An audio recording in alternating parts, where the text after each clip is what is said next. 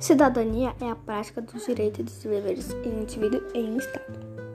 Bons cidadãos estão envolvidos ativamente em sua comunidade e prol dos seus cidadãos. Eles têm orgulho do lugar onde vivem e se esforçam para torná-lo um lugar melhor. Todos nós queremos ser reconhecidos como os bons cidadãos, o que qualquer pessoa pode ser como um pouco de reflexo ao esforço. Sim, porque quando eu vejo um morador de rua, eu vou ao supermercado e compro dois alimentos para ele, o máximo que eu posso.